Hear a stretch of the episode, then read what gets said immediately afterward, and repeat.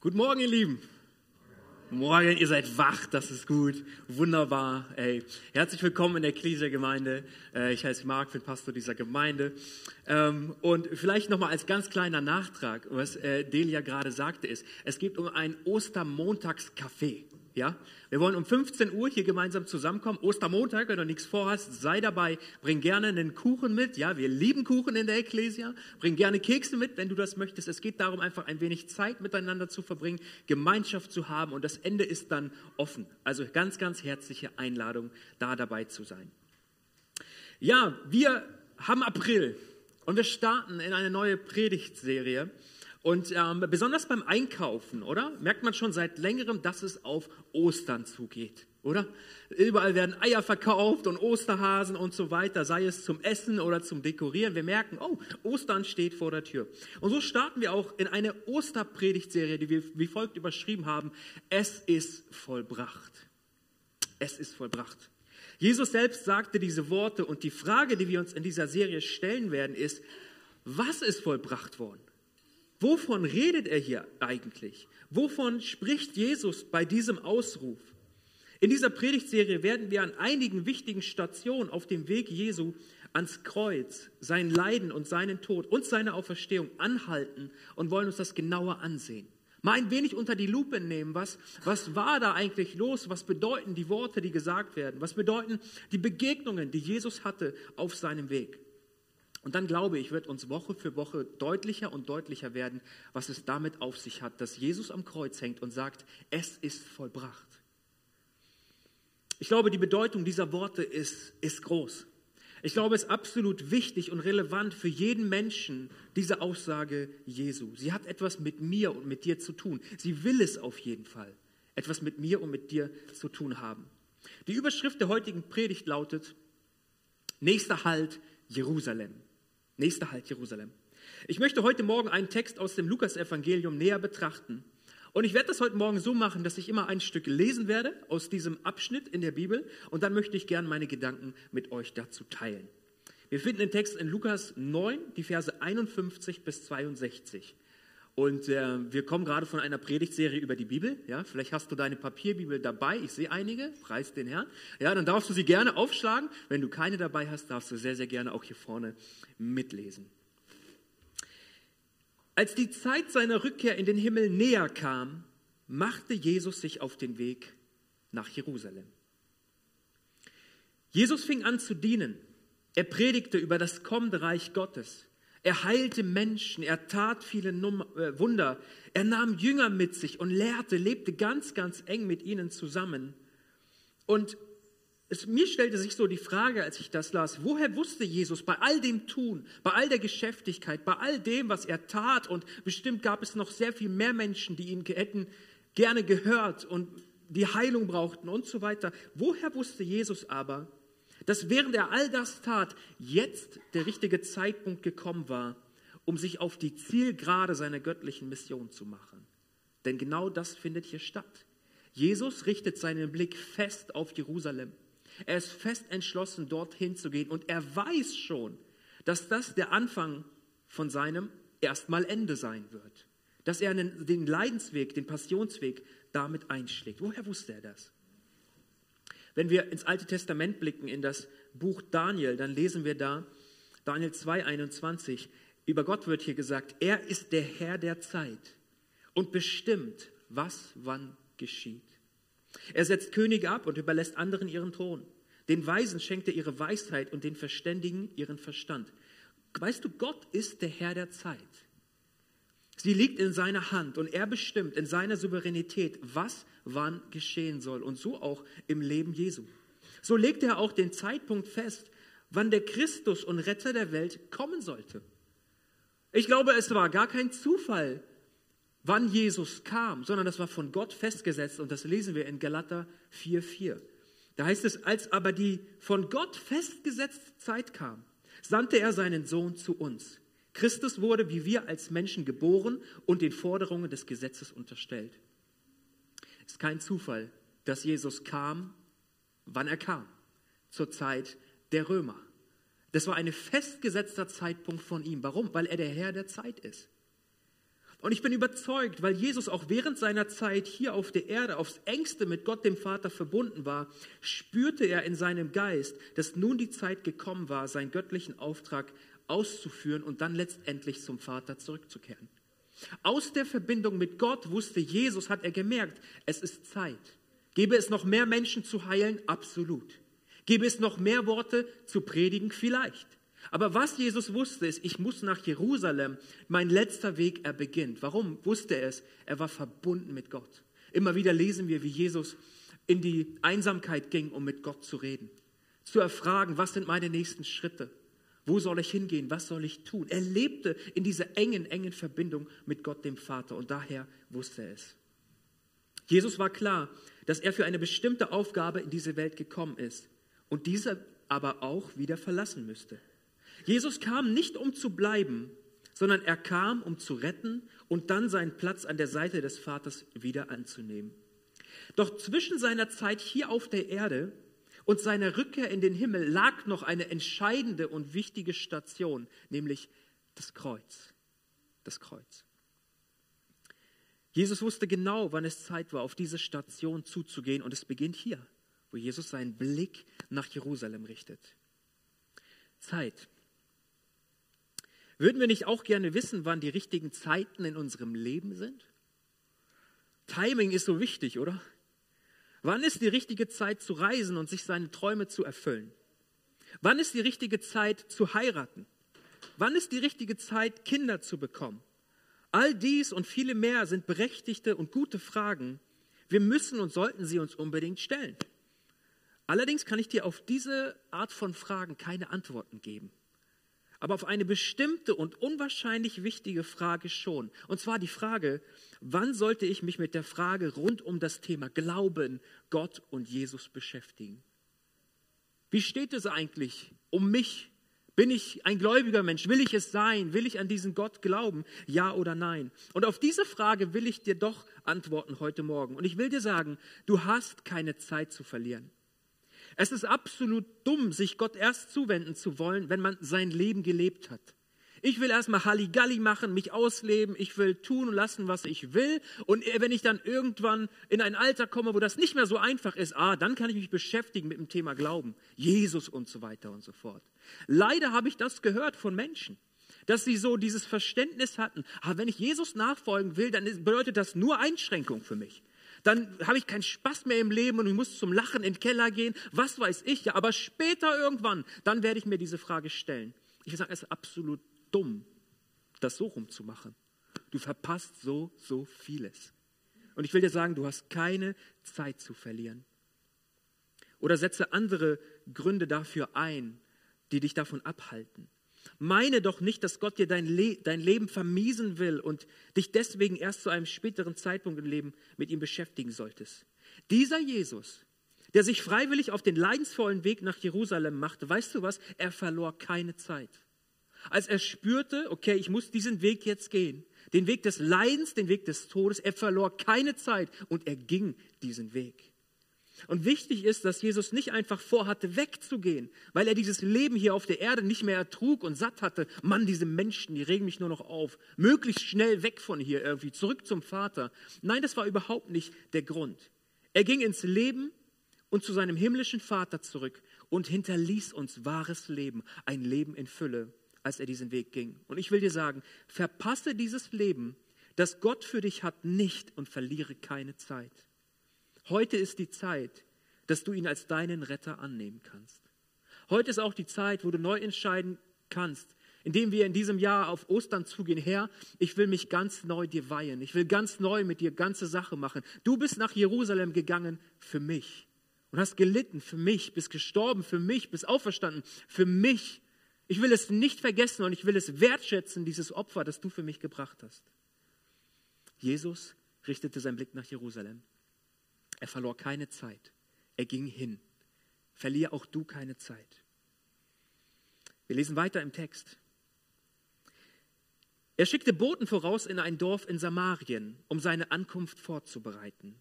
Doch sie wurden abgewiesen. Weil Jesus auf dem Weg nach Jerusalem war, wollten sie ihn nicht aufnehmen. Nun, Jesus war nicht alleine unterwegs.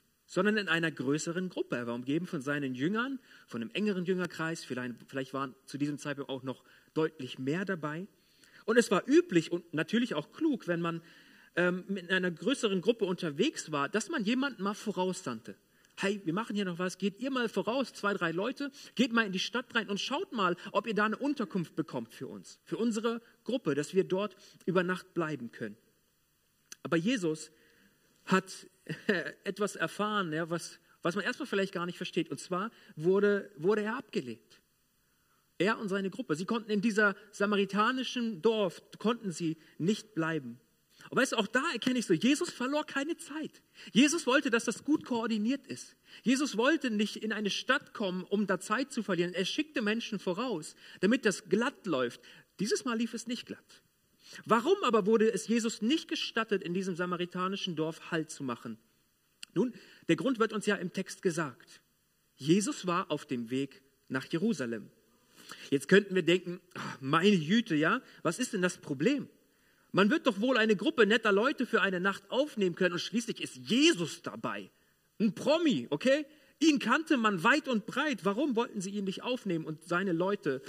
Die reisen doch einen Tag später eh weiter und so könnte sich die Gaststätte noch eine Mark verdienen. Was ist das Problem? Warum konnte er nicht aufgenommen werden? Dazu müssen wir wissen, die Samaritaner und die Juden verstanden sich überhaupt nicht. Da war Neudeutsch, die hatten Beef, okay? Da war Streit, da waren ganz, ganz große Verständnisprobleme und Ablehnung gegenseitig. Die Samaritaner lehnten zu diesem Zeitpunkt noch nicht grundsätzlich alle Juden ab. Sie lehnten auch nicht Jesus mit seinem Anspruch der Messias ab in diesem Text, sondern sie lehnten ab, weil sie die Jerusalem-Wallfahrt nicht unterstützen wollten. Ihr Problem war gar nicht die Gruppe Menschen. Ihr Problem war auch nicht Jesus als der bekannte Prediger und Heiler und äh, er sagt von sich selber, der Christus, der Retter der Welt zu sein. Das war nicht das Problem. Aber als sie hörten, Jesus und seine Gruppe sind auf dem Weg nach Jerusalem, sagten sie, nee, das wollen wir nicht unterstützen. Den geben wir keine Herberge. Komm, hau ab, seht zu, wo ihr eine Unterkunft findet. Was war das Problem?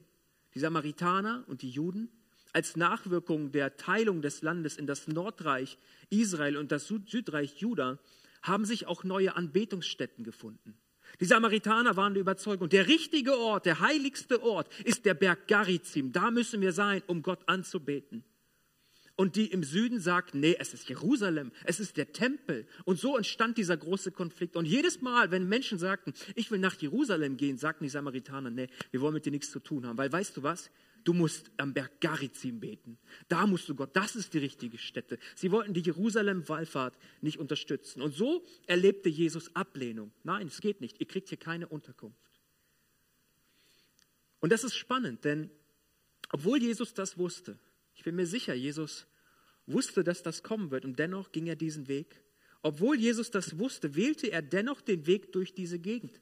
Er befand sich mit seiner Gruppe in Galiläa und er wollte nach Jerusalem gehen. Und weißt du was? Der kürzeste Weg war durch Samarien. Warum ging Jesus nicht diesen Konflikten aus dem Weg in Samarien und ist einfach einen Umweg gegangen? Ich glaube, er wollte keine Zeit verlieren. Er wählte den kürzesten Weg von Galiläa nach Jerusalem, weil er wusste, jetzt beginnt es. Jetzt muss ich diesen Weg gehen. Jesus wollte keine Zeit verlieren. Wir lesen weiter. Als Jakobus und Johannes das hörten, diese Ablehnung, sagten sie zu Jesus, Herr, sollen wir Feuer vom Himmel regnen lassen und sie verbrennen? Boah. Doch Jesus drehte sich um und wies sie zurecht. Ja, Jungs. Dann zogen sie weiter in ein, in ein anderes Dorf. Jakobus und Johannes. Sie reagieren hier knallhart, oder?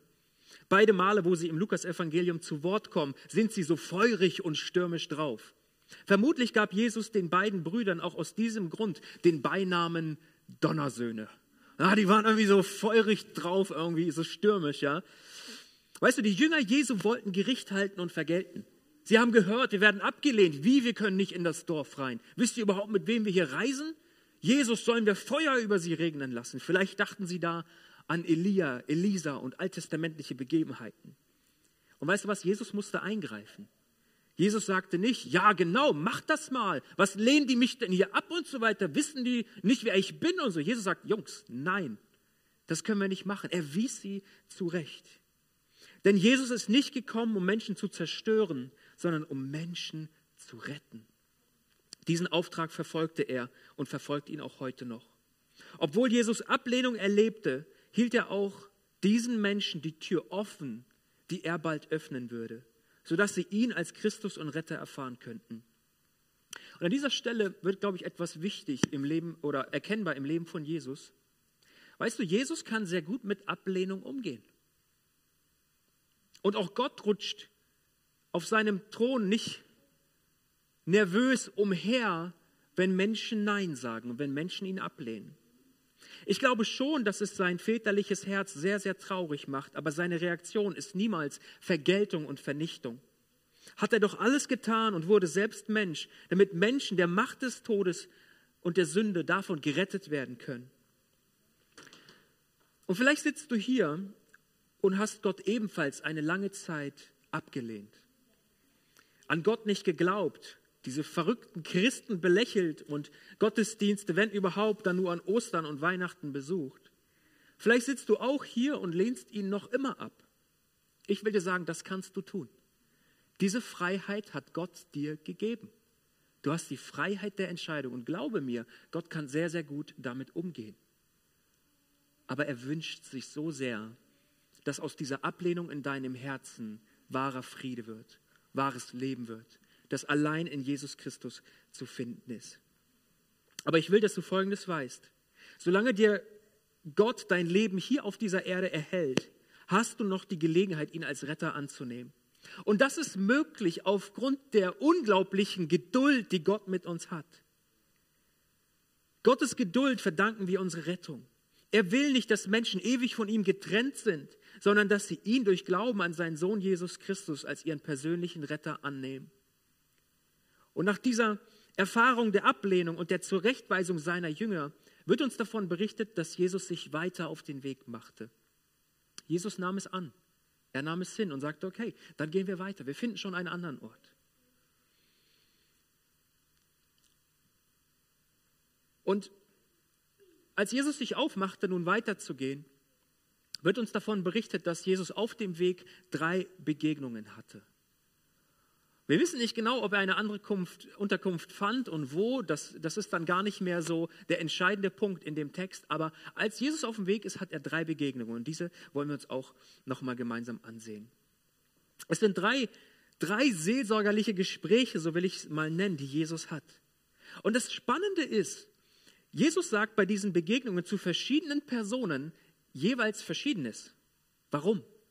weil die geistliche Situation der drei Personen ebenfalls jeweils verschieden ist. Jesus bügelt die Menschen nicht bloß mit Standardantworten ab, sondern er sieht die Haltung und die Umstände eines jeden Einzelnen. So kommt es auch, dass verschiedene Aspekte verschiedene Antworten bekommen.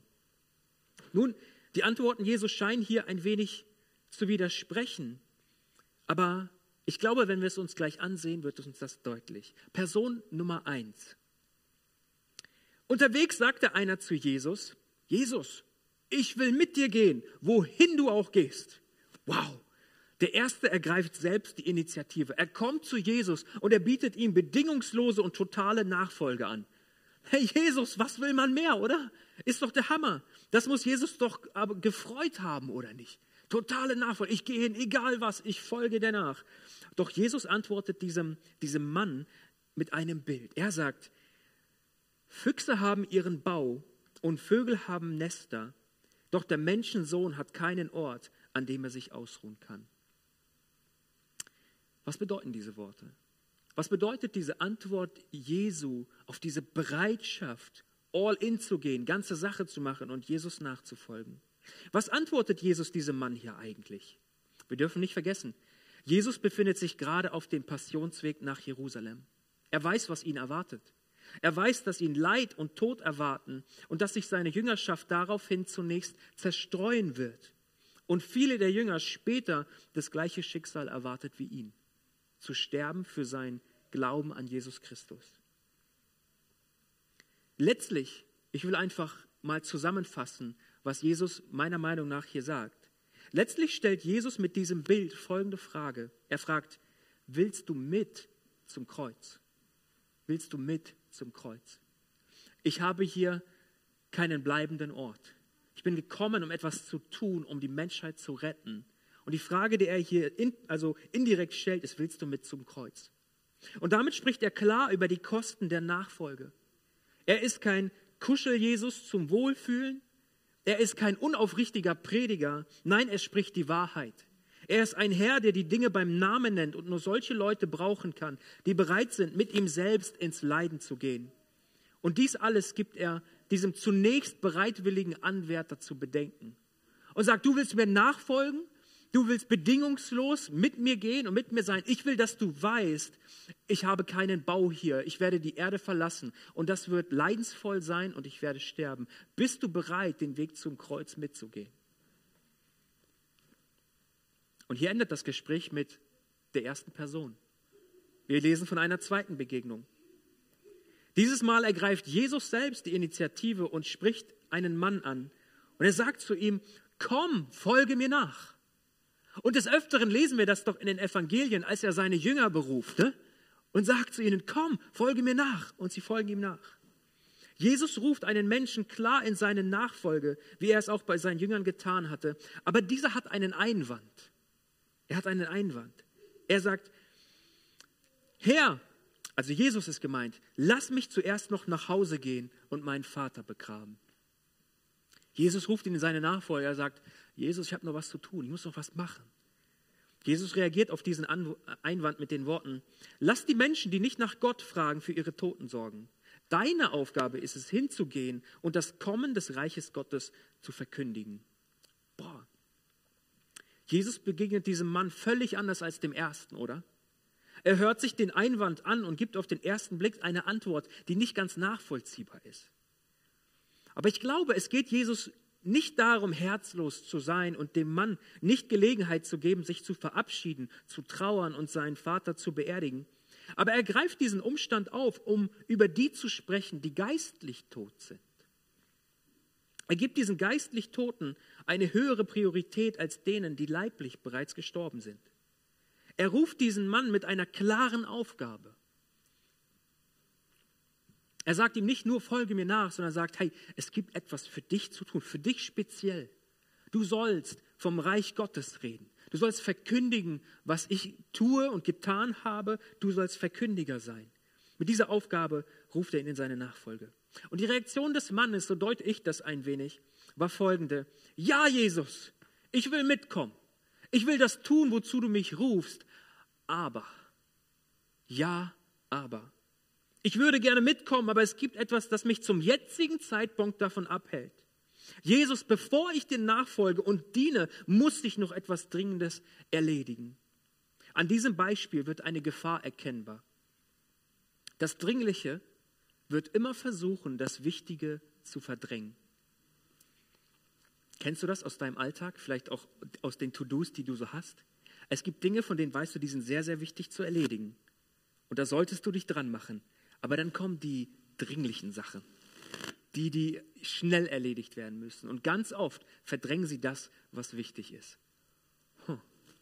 Was sind die Dringlichkeiten in deinem Leben, die dich davon abhalten, Jesus voll und ganz nachzufolgen und ihm zu dienen?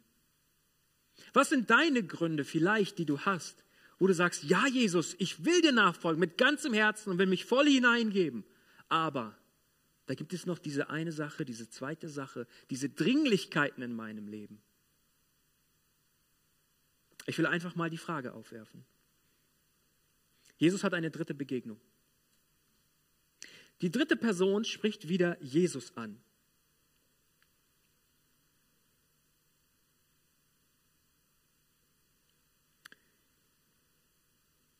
Ein anderer sagte, ja Herr, ich will mit dir gehen. Aber lass mich noch, lass mich zuerst noch von meiner Familie Abschied nehmen. Auch diesen hatte Jesus wohl in die Nachfolge gerufen.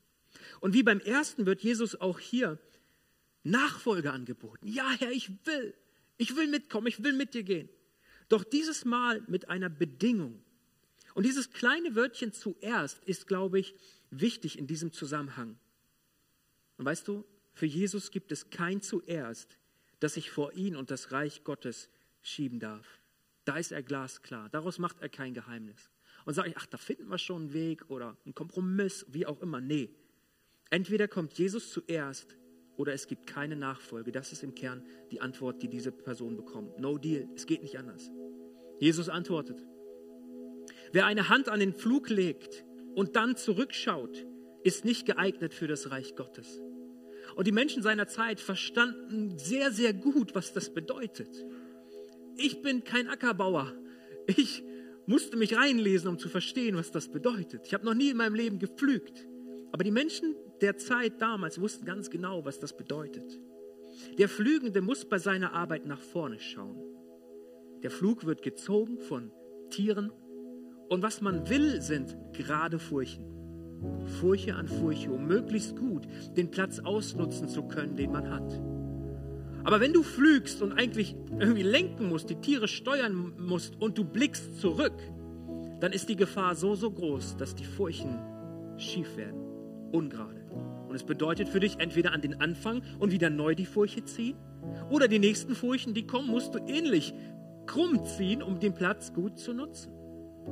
Jesus sagt, es darf kein Zurückblicken geben. Wenn jemand krumme Furchen zieht, dann sagt er, ist er nicht geeignet, diese Arbeit zu, zu tun. Eben der Jünger, ebenso der Jünger. Sieht er zurück, das heißt nach Hause, nach Familie, nach Beruf und so weiter, statt auf Jesus zu schauen, dann ist er nach Aussage Jesu nicht geeignet für die Nachfolge und das Reich Gottes. Nur bei wem Gott an erster Stelle steht, der ist geeignet für die Reich Gottes Arbeit. Jesus sagt, blicke nicht zurück, blicke auf mich. Und wenn das Reich Gottes bei uns an erster Stelle steht, so wird alles andere hinzugetan werden, was wichtig ist für unser Leben. Das ist eine Verheißung des Wortes Gottes. Zum Ende dieser Predigt möchte ich zwei Fragen stellen. Und ich habe diesen Text gewählt und all diese Aufforderungen und so weiter in dieser Predigt gesagt. Nicht, dass du einen netten Sonntag hast und eine gute Predigt gehört hast, sondern ich fordere dich heraus, entscheide dich heute. Entscheide dich heute. Und für diese Entscheidung möchte ich uns allen einen Raum geben, in dem wir einfach mal stille werden.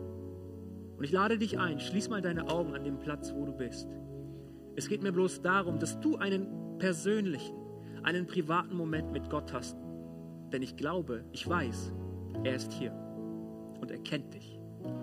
Er sieht dich, dein Herz, deine Umstände, deine Fragen, deine Nöte, deine Herausforderungen, die Gedanken, die dich beschäftigen auch in Bezug auf ihn. Und die erste Frage, die ich heute Morgen stellen möchte, sie lautet, willst du dein Leben heute Morgen in die Hände von Jesus legen? Willst du ihn annehmen als deinen persönlichen Retter? Willst du glauben, dass er den Weg nach Jerusalem gegangen ist, für dich ganz persönlich, um Rettung zu schaffen? Dann lade ich dich ein, sag es ihm. Sag es ihm in deinem Herzen. Und wenn es dir hilft, dann sprich mir gerne diese Worte nach. Sag ihm, Jesus, hier bin ich. Jesus, heute Morgen habe ich gehört, dass du für mich gegangen bist nach Jerusalem. Den Weg des Leides, den Weg des Todes, aber auch den Weg der Auferstehung und der Rettung. Und heute Morgen nehme ich an, was du für mich vollbracht hast. Ich nehme an das Erlösungswerk und ich bitte dich, vergib mir meine Schuld Schenke mir ein neues Herz. Schenke mir ein neues Denken. Verändere mich, Herr, mehr und mehr. Ich will dir nachfolgen, bedingungslos. Du sollst kommen an erster Stelle in meinem Leben. Und die zweite Frage, die ich stellen möchte, ist für diejenigen, die, die, die diese Entscheidung bereits getroffen haben. Aber vielleicht sitzt du heute Morgen hier oder hörst die Predigt im Livestream und die, du merkst, ja, diese Leidenschaft des Anfangs, dieses Feuer am Anfang, die Bedeutung des Kreuzes, die Bedeutung des Erlösungswerks Jesu, irgendwie ist es bei mir in Vergessenheit geraten. Irgendwie ist es mir nicht mehr so präsent. Irgendwie gibt es so diese Dringlichkeiten, die mich oft davon abbringen, Jesus voll und ganz nachzufolgen. Ich lade dich ein, mach ganze Sache mit ihm. Hebe ihn neu an die erste Stelle in deinem Leben. Gib ihm die Priorität, die ihm gebührt. Erinnere dich, dass er für dich gelitten hat und gestorben ist am Kreuz.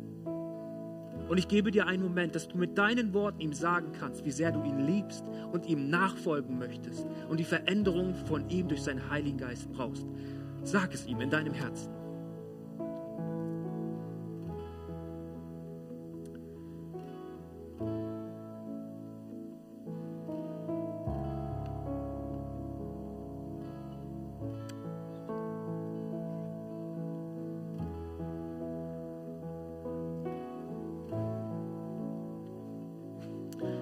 Jesus, wir sind heute Morgen hier. Du hingst am Kreuz und du hast gesagt, es ist vollbracht. Das größte Wunder der, in der Geschichte der Menschen hast du vollbracht für uns am Kreuz. Herr, wir wollen in dieser Predigtserie tiefer verstehen, was das bedeutet für uns.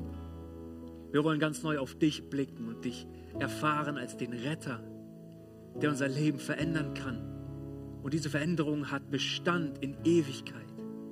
Herr, ich möchte heute Morgen beten für jeden, der diese Entscheidung zum ersten Mal getroffen hat. Für jeden Menschen, der gebetet hat, Herr, werde mein Retter, mach mich frei von Schuld und hilf mir, dir nachzufolgen. Ich bete auch für jeden, der diese Entscheidung erneuert hat heute Morgen in seinem Herzen und gesagt hat, Gott, du sollst an erster Stelle kommen. Nichts anderes soll sich vor dich schieben. Nichts, was dringlich ist, darf ja, sich über das stellen, was wirklich zählt, was wirklich wichtig ist. Und das bist du. Gott, du kommst an erster Stelle. Herr, ich bete darum, dass wir in diesen Wochen, in denen wir auf Ostern zugehen, Ostern selbst und in der Zeit danach, nochmal neu ganz tief verstehen, was das Kreuz bedeutet. Und vor allen Dingen, dass es leer ist. Dass du aufgefahren bist zu Gott dem Vater. Mach uns dein Erlösungswerk neu groß und wichtig in unserem Leben.